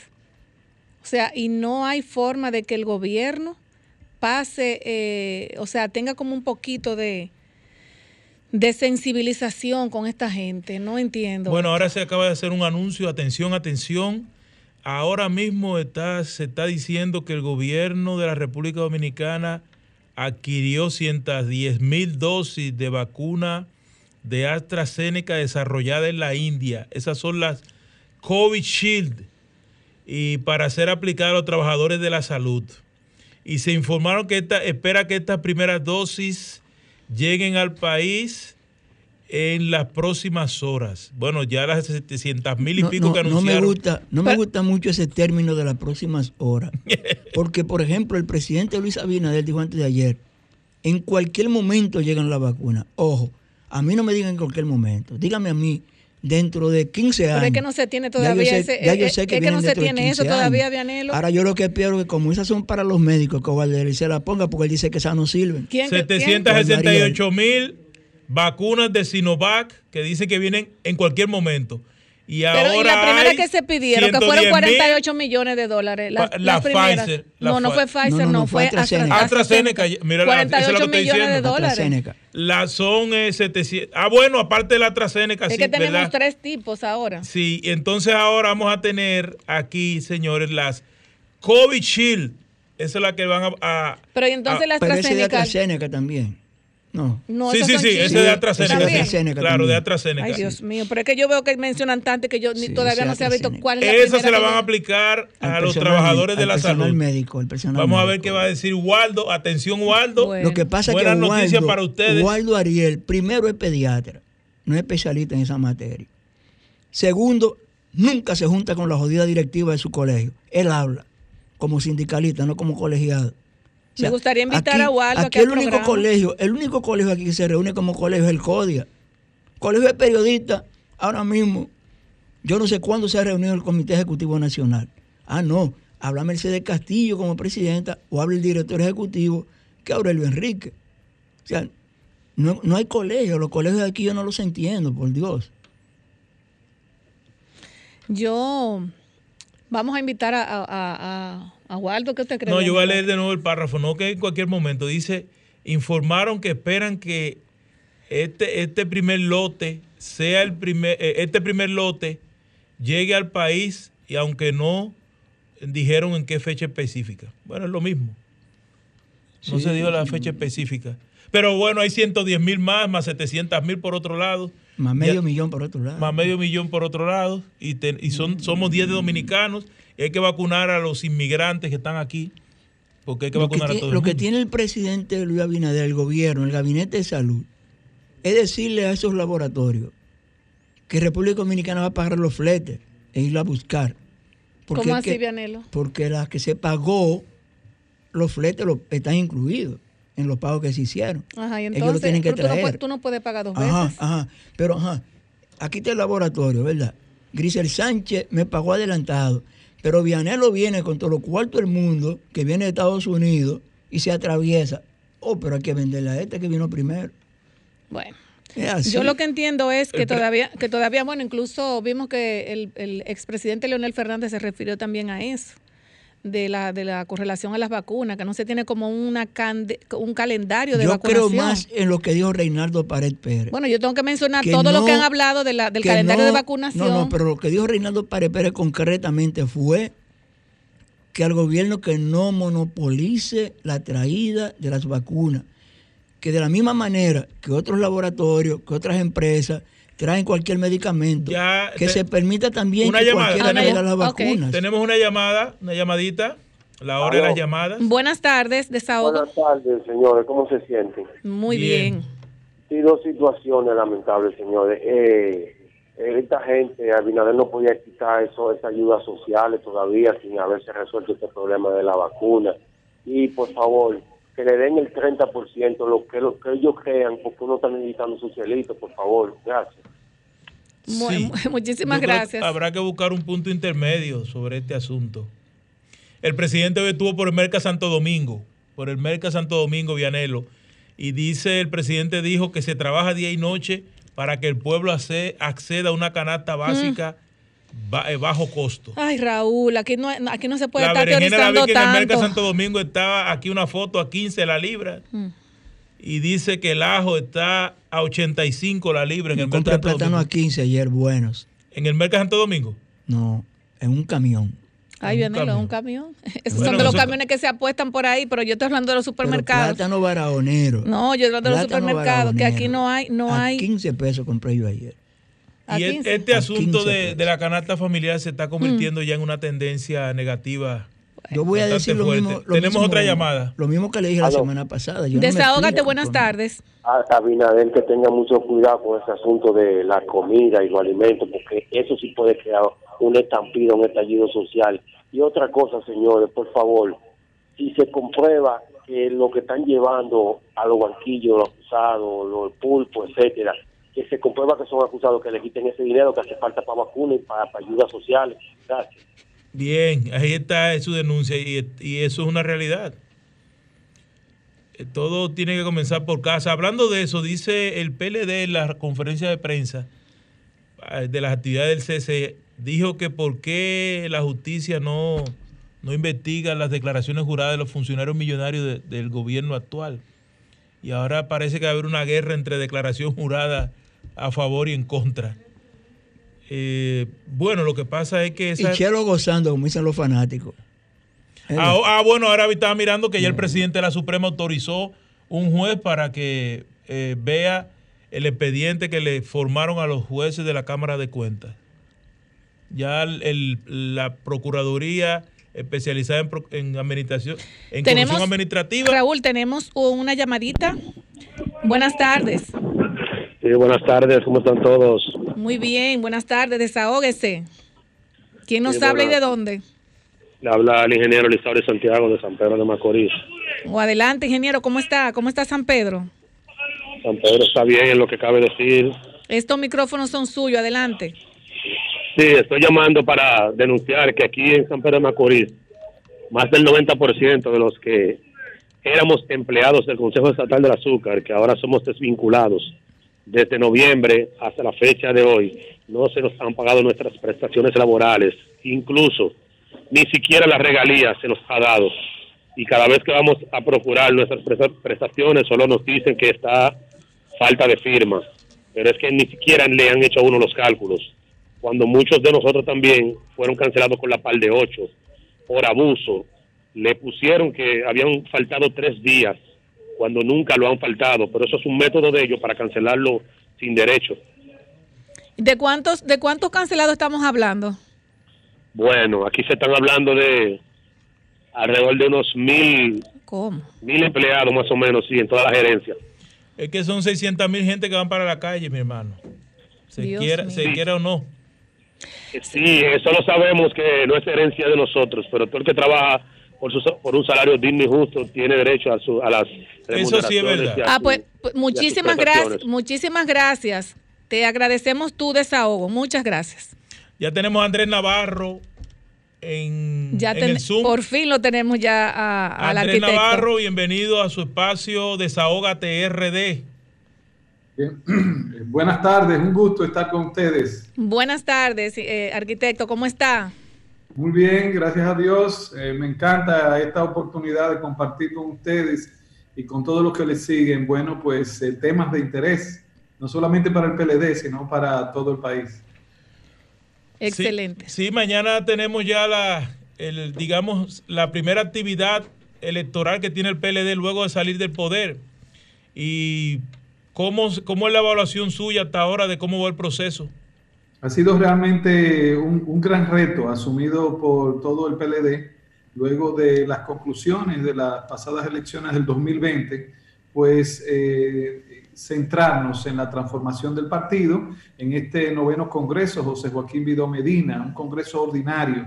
Ya agotamos la primera etapa, que fue la reforma estatutaria, y estamos en plena segunda etapa, que es la de escoger a nuestros mandos de dirección. En este caso, para mañana, domingo 14, está prevista pues la selección de unos 300 nuevos miembros del Comité Central. Y posterior a, esta eh, elección, pues se programará la elección para el presidente, el secretario general y el nuevo comité político que estarán dirigiendo al PLD. A propósito, arquitecto, Vianelo Perdomo, su compañero y amigo de este lado, usted estuvo corriendo por la candidatura presidencial. Los nuevos estatutos del partido prohíben que el secretario general y el presidente aspiren a, a la nominación a la presidencia de la República. Ese cambio en sus aspiraciones, ¿por qué usted ahora aspira a secretario general?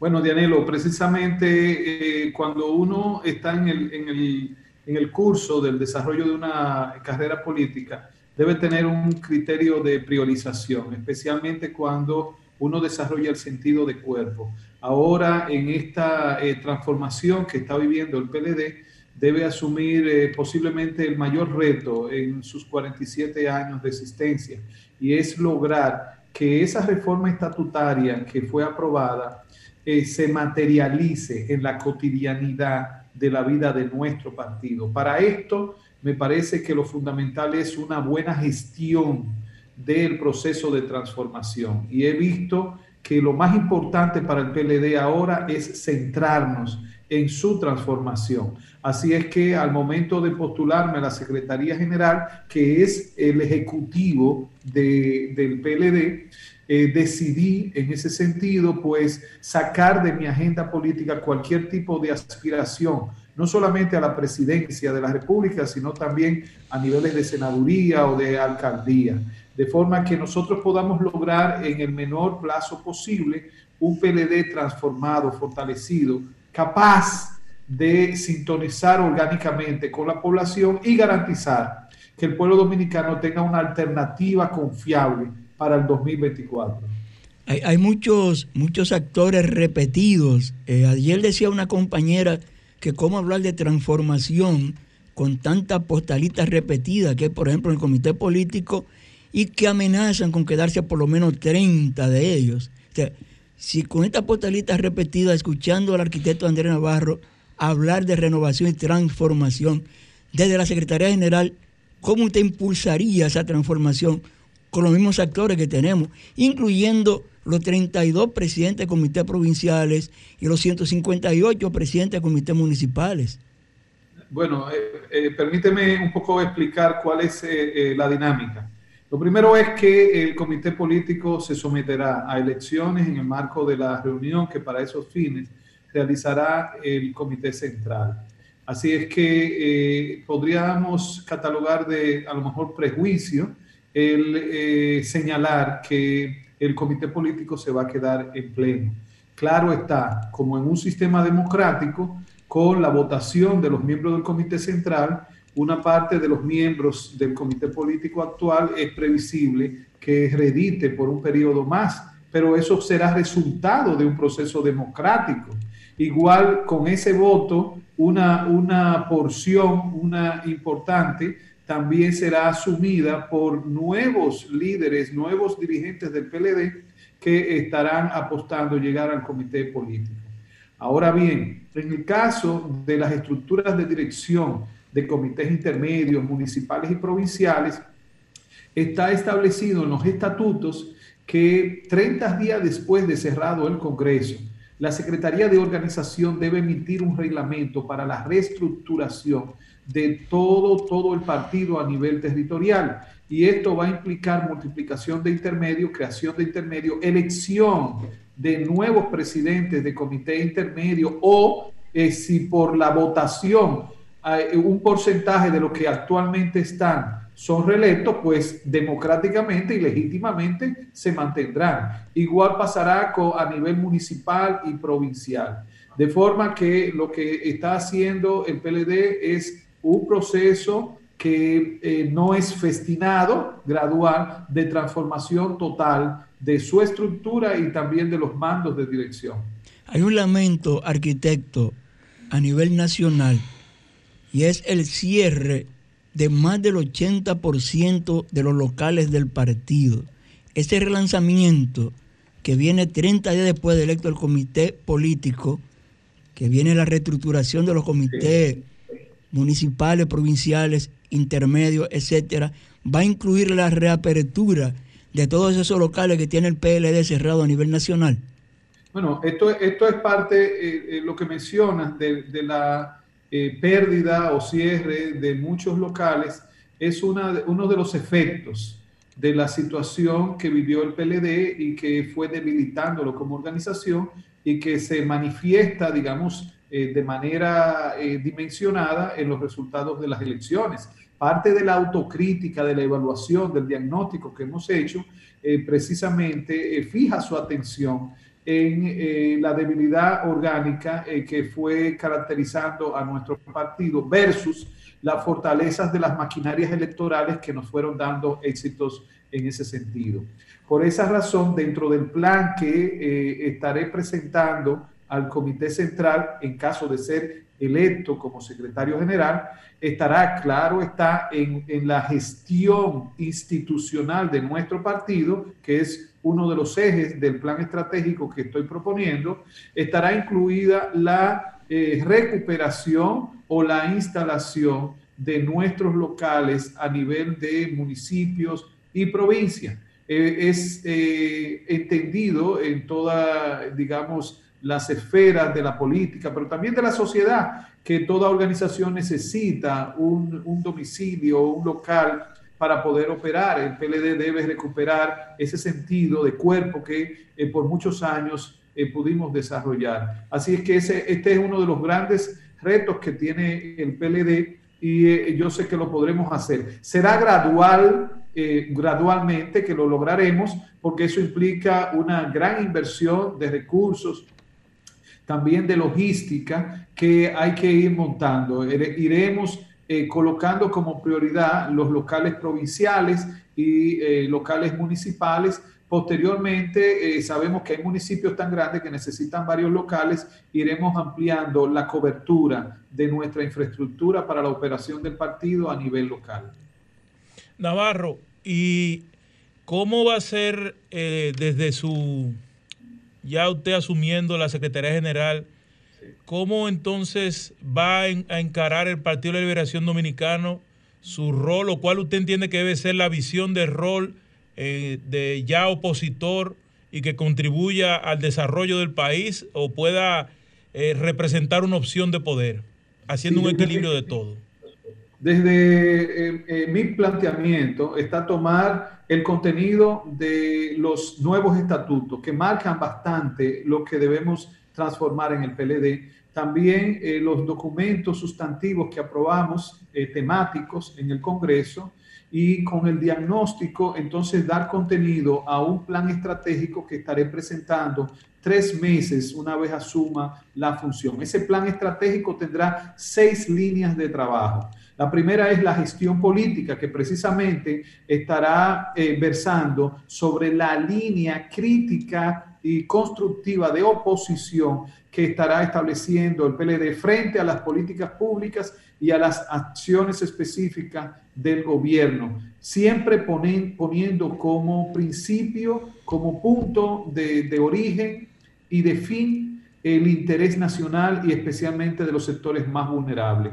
El segundo eje es la gestión electoral. Ah, ya el PLD debe dar un paso de superación y que la actuación electoral no sea algo coyuntural de cada cuatro años, sino que sea una práctica permanente, estratégica, especialmente basada en inteligencia electoral, para que podamos trabajar con tiempo el posicionamiento de nuestras candidaturas y del partido mismo en el mercado electoral. La gestión eh, organizativa, que es el tercer eje del plan estratégico, está eh, dedicada precisamente a todo el proceso de transformación, reestructuración y establecimiento de direcciones territoriales y locales de nuestro eh, partido. Por otro lado, el cuarto eje es la gestión institucional, que tiene que ver con la administración del partido como una institución que debe guardar todos los principios de idoneidad, de transparencia, de participación y eficiencia en sus eh, procesos, en sus operaciones. El quinto eje del plan estratégico es la gestión técnica. El PLD para ser constructivo en sus críticas debe partir de investigaciones científicas, de evidencias que marquen realmente la, eh, situación que vive el pueblo dominicano y cada uno de los sectores de desarrollo, la economía, las políticas sociales, la infraestructura. Eh, en definitiva, lo, debemos lograr un PLD que esté basado en pensamiento científico. Y finalmente, el plan estratégico cuenta con un sexto eje, que es la gestión social, que estará eh, fundamentalmente centrada en fortalecer la relación del PLD con los diferentes sectores sociales, con los sectores que auspician causas sociales como la equidad de género, el, derecho a la participación de la juventud, el medio ambiente, el desarrollo eh, local, entre otros tantos. Y para esto entonces fortaleceremos las relaciones con las organizaciones empresariales, religiosas, sociales, comunitarias, organizaciones no gubernamentales, academias. En definitiva, esta es la visión que estoy proponiendo a los compañeros y compañeras, que será un plan estratégico no de Andrés Navarro, sino un plan estratégico del PLD como institución, como proyecto societal de la República Dominicana. Eh, arquitecto, eh, usted habla ahorita de una oposición constructiva. Así es. Hemos hablado hoy de, la de todas las desvinculaciones que han habido en el Estado, con más de 600 mil desvinculados. ¿Qué opinión a usted le quisiera su opinión con relación a este caso que es muy preocupante para el pueblo dominicano? Mire, e, es natural que cuando hay un cambio de gobierno haya sustitución de, de talento humano, de personas de los diferentes niveles especialmente de los mandos más elevados que son discrecionales las designaciones y que deben ser personas de confianza del nuevo incumbente. Eso, eso nosotros lo comprendemos, lo entendemos. El problema es que en algunas de las eh, instancias, no podemos decir en todas, pero sí de las instancias gubernamentales, la, el despido de eh, personal que trabaja por muchos años en esas instituciones fue indiscriminado. Tan indiscriminado, no solamente por el volumen de la, de la actuación de la medida, sino fundamentalmente porque no fue prevista la debida sustitución de ese eh, talento humano, de ese personal. Lo que, lo que quiere decir que eh, a todas luces eh, da una sensación más de desquite que de rigor en la gestión de la institución. Y por eso es penoso, porque eso cada vez más daña la cultura política en la República Dominicana, la cultura del desquite, de la, búsqueda de dañar a quien eh, fue tu opositor en la contienda electoral. Y precisamente el PLD ha llamado la atención al respecto, considerando que el nuevo gobierno tiene derecho a tener a su equipo trabajando, el equipo que actuó en, en, la campaña, que hizo que ellos pudieran ganar, eso nos parece que es legítimo pero hacerlo de la manera como lo han hecho en algunas instituciones, porque hay que reconocer que en otras instituciones no se dio esa, ese maniqueísmo, esa, esa búsqueda de dañar a personas, no solamente sacándola de las instituciones, sino desacreditándola por eh, tratando de justificar de que eran personas que no estaban trabajando. Fíjense el daño moral que, da, que hace esto, además del daño económico, a la familia dominicana. Por eso es que el, PLD eh, eh, tiene que estar atento, denunciar esto con el, debido eh, cuidado de que no se vea que es un intento de que se quede ahí todo el mundo cuando ellos tienen derecho a ocupar espacios, ¿no? Sino por la manera, la dimensión y el criterio que han usado. Navarro, se ha disuelto, el presidente anunció la disolución de la República Digital. Usted que yo recuerde así rápidamente, le dio, eh, incentivó este proyecto y le, dio carácter, inclusive tiene su propio local y todo. ¿Cómo usted ve esta decisión del, Ejecutivo? Ahí hay dos dimensiones que hay que eh, verificar. Lo primero es que eh, si se trata este supuesto desmonte de República Digital, digital, si se trata de un asunto de marca, de, de sello, es decir, que el, nuevo gobierno a esa política quiere darle otra denominación, eh, otra manera de, eh, mercadearlo ante el imaginario público. Uno podría decir, bueno, eso puede ser válido, ellos tienen derecho a establecer su propia marca. Lo que sería peligroso, lamentable y, y bochornoso es que de lo que se trata es de desmontar la política pública que con tanto éxito nuestro gobierno estableció que fue la de eh, ir permeando toda la estructura de gestión del Estado, pero también todos los sectores de servicio público, eh, ir permeando eh, su funcionamiento con las tecnologías de la comunicación y la información, las TICs. Entonces, ahí habría que todavía esperar a ver en, la realidad cómo ese cambio eh, se materializa. Si es un cambio de marca, simple y llanamente, o si es un desmonte de una política que a todas luces es estratégica, pero además recuerden que República Digital eh, responde o respondió en el gobierno del presidente Danilo Medina a un mandato de la ley 1-12, que es la Estrategia Nacional de Desarrollo, que es un mandato que no es de un partido, fue la nación dominicana que se dio esa Estrategia Nacional de Desarrollo. Entonces, lo que esperamos sería a lo mejor un poco prematuro, porque lo que hay es planteamiento nada más de un decreto y manda a revisar programas, proyectos que se estaban ejecutando. Vamos a verificar en la realidad qué es lo que van a hacer para tener un juicio certero, pero sí llamamos la atención de que mucho cuidado con intentar revertir un proceso que ya inició el gobierno del PLD y es de inculturar a la población dominicana en el manejo de las tecnologías de la información y la comunicación para el desarrollo. Bueno, mi querido arquitecto, eh, le damos las gracias por haber eh, participado con nosotros en el Desahogate República Dominicana, el toque, de, el toque de queda de los sábados. Y hágale un llamado a, bueno, mañana 14 de febrero, eh, Día del Amor y la Amistad, que serán las elecciones para elegir a los miembros del Comité Central a lo Nacional, tanto como lo local.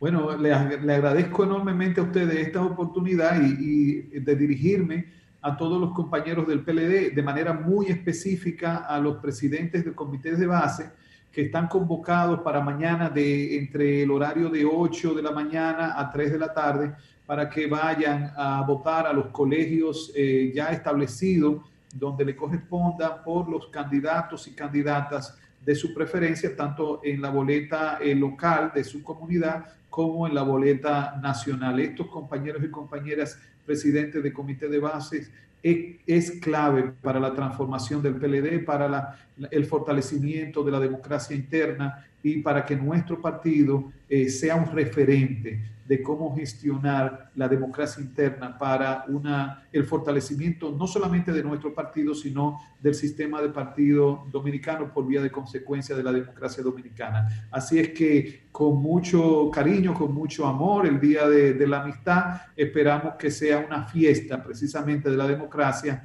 la, eh, la eh, jornada eh, electoral para 300 nuevos miembros del Comité Central del Partido de la Liberación Dominicana. Y a ustedes, muchísimas gracias por esta oportunidad. Muchas gracias, arquitecto. Feliz tarde. Estás escuchando Desahógate RD por Sol 106.5. Desahógate RD, tu revista social, comunitaria y política.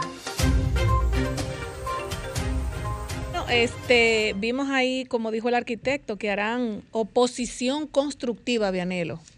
¿A qué, háblame de lo que es una oposición constructiva. Ojalá, que sea cierto, ojalá que sea cierto, porque nos tienen acostumbrado a una oposición de atacar a los gobiernos por atacar, nunca hacer una propuesta. O sea, eso que se llama oposición constructiva. Tenemos llamada.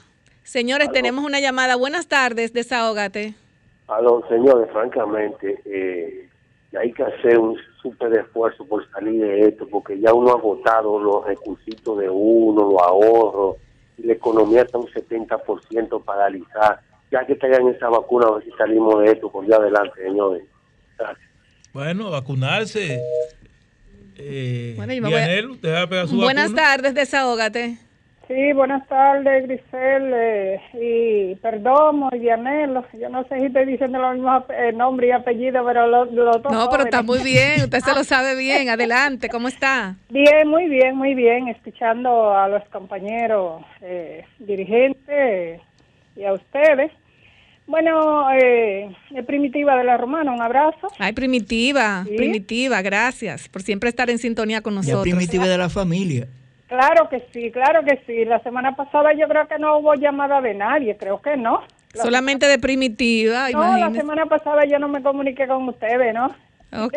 Pero no importa, no importa. Lo importante es que estamos en el aire. Miren, eh, quiero decir que mañana es un día muy importante para nuestro Partido de la Liberación Dominicana, en donde se van a elegir eh, nuevos miembros del Comité Central y que yo espero, Grisel, que tú seas una de ellas. Te vi, mira, eso fue a Chepa que te vi en, en Cavada, porque yo no veo Cavada, pero esa noche yo estaba monitoreando, tarde de la noche, y, te, y veo ahí al compañero eh, eh, candidato a senador que para mí ese es el senador de la capital, ¿cómo que se llama? Eh, eh, Rafael Paz. Sí, Rafael Paz. Eh, y te vi a ti, entonces cuando tú dijiste tu número, 272, que revés derecho es el mismo, digo, ah, mira Grisel, qué bueno, qué bueno, nada.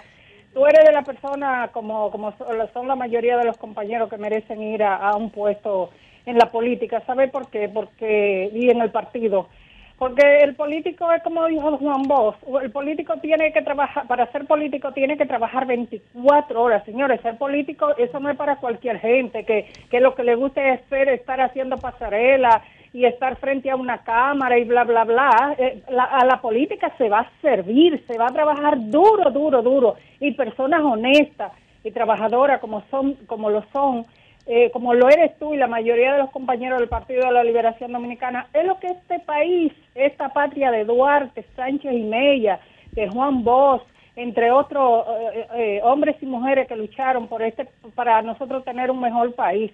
Eso es lo que se merece. Es Primitiva, que- es, que aquí hay mucha gente que le gusta el ABM. Muchas gracias, Allante, Primitiva. Muchas gracias, No, Primitiva, por esas lindas que- palabras. Eh, hija, espérese, déjeme decir algo que el otro día eh, el compañero Olivo, eh, vocero de nuestro partido, él dijo algo que es muy cierto, que ya yo lo había pensado, que no lo había dicho para que no digan que yo soy como tremendista, pero sí, eh, este gobierno y demás, cada vez que el Partido de la Liberación Dominicana, si día que yo lo había pensado, que cada vez que el Partido de la Liberación Dominicana quiere sacar la cabeza. Ahí vienen y, y- y le dan por el asunto de, que de, de la corrupción. Y yo le voy a decir a este partido, a este gobierno que está gobernando del PRM, ustedes no son más serios que los compañeros del Partido de la Liberación Dominicana. Hay dos o tres que, que pueden ser que manchen el honor y el nombre, pero, pero la mayoría de la gente del PLD son serios, trabajadores y preparados y saben gobernar. Muchas gracias, Primitiva. Señores, buenas tardes. Desahógate. Buenas tardes. Adelante. De San Pedro de Macorís. Oh, San Pedro, buenas tardes. A decirle a Primitiva, si los peleadistas tienen vergüenza no deben hablar. ¿Cómo? Aquí no hay ninguno en este país. Ah, bueno. Así que Primitiva, cállese la boca. Ah, no, pero sin Eso- falta de eso- eso es respeto. democracia, eso es sin falta de es respeto. eh, podemos hacer una observación, pero sin falta de respeto. Eh, Tenemos más llamadas. Bueno, señores, yo creo que cada vez que una persona va a llamar aquí, existe la democracia pura y simple, pero no podemos eh, hablar de cállese la boca, de faltarle respeto y más a una dama. Da mucha risa los memes que están haciendo en Twitter sobre la victoria de hoy de Donald Trump. Bailando hasta, no sé si una, una guaracha, un cha-cha-cha-cha. La gente inventa mucho. Buenas eso. tardes, desahógate. Aló. Buenas tardes. Ahora lo que tenemos que hacer es unir esfuerzos para salir de este grave, de este grave problema de esta pandemia. Ahora tenemos que dejar todo a un lado, el- es decir, unirnos todos sin, sin depender de, de- el idioma, religión, eh, partido político. Hay que unirse para salir de este gran problema que es la pandemia. Así es. Buenas tardes, desahogo. Buenas tardes. Buenas tardes, eh, abrazos y bendiciones para este grandioso equipo. Amén. Bueno, eh, es como ustedes dicen, este es un sistema democrático donde cada quien tiene la oportunidad de expresar lo que siente por el partido de que entienda que lo pueda dignamente representar. Pero debo de hacer una acotación y es que eh, la fuerza del pueblo tiene sus puertas abiertas para todo aquel dominicano que sienta producir un cambio en favor de su país. Eh, Leonel Fernández, un hombre tres veces presidente con una gran visión y experiencia de Estado, tiene mucho todavía que dar con un grandioso equipo que le acompaña de hombres, de jóvenes y mujeres, todas profesionales. Muchas gracias. Eh, señores, yo, yo quiero hacer una Eh, pero observación. ese- pero es el Ah, tenemos otra llamada. Buenas tardes, desahógate. Aló. Sí, buenas tardes. Adelante. Buenas tardes. ¿Cómo están, compañeros? Muy bien. Señores, Una joven leal y al partido debe ir al Comité Central. Giselle, vota 272 por Giselle. Pero ese se parece a Manuel Cabral. Estos fueron los siete, los siete senadores que votaron en contra de Donald Trump, republicanos. Richard Burr, de North Carolina. Bill Cassidy, de Louisiana. Mitch Romney, de Utah. Vince Sisi, de Nebraska. Pat Tommy, de Pensilvania. Y las damas Susan Collins, de Maine y de Alaska, Lisa Murkowski. Murkowski. Es que en Utah, en Utah y Alaska ya los republicanos perdieron el control. Bueno, mire, No, yo- son republicanos que votaron en contra de Trump. En contra de Trump. Mira, yo, Ah, bueno. los demócratas. Yo quería los hacer una observación hablando de Donald Trump, pero yo quiero hablar de mi país ahora. Eh, vi una información de que hay muchos sectores y, te- y usted anda, por ejemplo, todas las provincias, la mayoría de las provincias, y yo no veo una persona como que tiene en el asunto del COVID, en, la psiquis, de que el COVID está arrasando. Señores, la gente no está usando mascarilla. Óyeme, no están usando mascarilla. Por ejemplo, yo fui a varias provincias eh, de nuestro país y la gente en los campos como que el COVID no existe. Yo entiendo también que el gobierno de Luis Abinader debe hacer, eh, como se hacía antes, una, ¿cómo se dice? Entrega de, de mascarillas es masivamente. Inmunidad, inmunidad de rebaño se llama eso. No, no, a, a- ya- a- no, hacer entrega de mascarillas en los sectores, porque de verdad que la gente no está usando mascarilla. Buenas tardes, desahógate. Buenas tardes. Saludos. Saludos. Buenas tardes, adelante. Zacarías Peña de aquí, de la Ciénaga. Adelante, Zacarías. Tienen que hacer algo con este gobierno. Este gobierno va a acabar con nosotros. Uno no puede ir al supermercado. La tarjeta Solidaridad, eso no da para nada. Cinco mil pesos ahora 2.500 y se la están robando también. Hay que hacer algo. Bueno. Buenas tardes, desahógate. Es que ya, oiga, señores, la pobre gente está cansada. Ya que traigan esa vacuna para que salgamos. Esto yo no, casi un año, yo no está cansado. Bueno, no está fácil. Esa vacuna viene, ya yo- anunciaron 110 Yo estoy mil. esperando que la traigan a ponerme la mía de una vez. De la que sea, viene. Cualquiera que sea. Son buenas todas. Sí, pero mientras tanto, las personas deben utilizar sus mascarillas, señores. Utilizar su mascarilla. No se fíen de que el COVID, de que nada. O sea, hay que usar mascarilla. Buenas tardes, desahógate.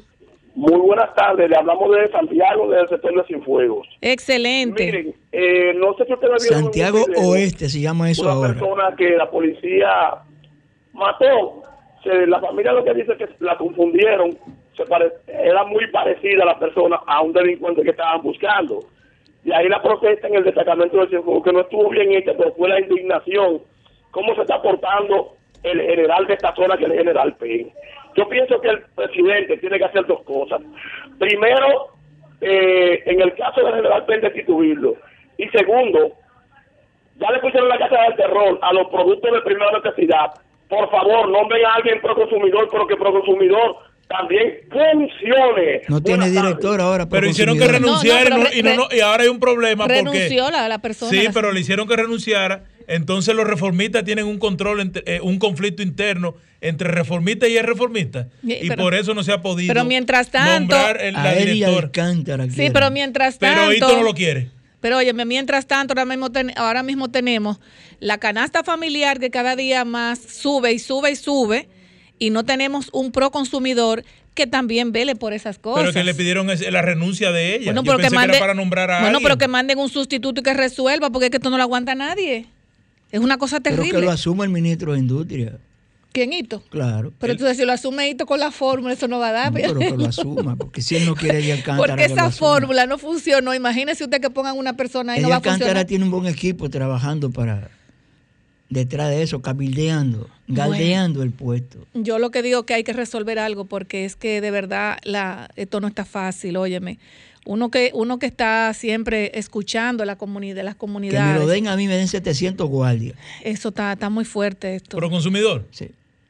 ¿Y por qué 700 igual? 700 Ah, pues, guardias. el Ministerio de Defensa que usted quiere. Usted lo que necesita es el. Ministerio Pero de antes Defensa. no existían Para 700 controlar los guardias y se controlaban, Y es Vianelo. fácil. ¿Cuándo se han controlado? Los precios aquí nunca se han controlado. Vianelo, usted me va a decir Cuando a hay mí. superproducción, todos los artículos bajan. Cuando hay baja producción, los artículos suben. Eso. La última Buenas llamada. tardes, desahógate. ¿Qué vamos a hacer con esto y la fórmula? Díganme ustedes, estafa. ¿Con qué lo que fue que? No, que qué entendí. vamos a hacer con esto y la fórmula. Ah, yo pensé que era un curso de matemáticas. Con dije, hito ya- y la fórmula. Ah, con hito y la fórmula. Ah, que yo pensé que era que está hablando de las clases a distancia. Ajá, con hito y la fórmula. Con hito y la fórmula. Señores, esa Ah. fórmula de hito. Señores, la última llamada. Buenas tardes, desahógate. Des- discúlpenme, mire, le voy a decir algo. La política es como el comején que lo permea todo. ¿Por qué? Hay que esperar y que el asunto responda. Que nombren a gente que tenga una capacidad, no importa el partido, hasta el partido, hágame lo mío. Buenos días, buenas noches.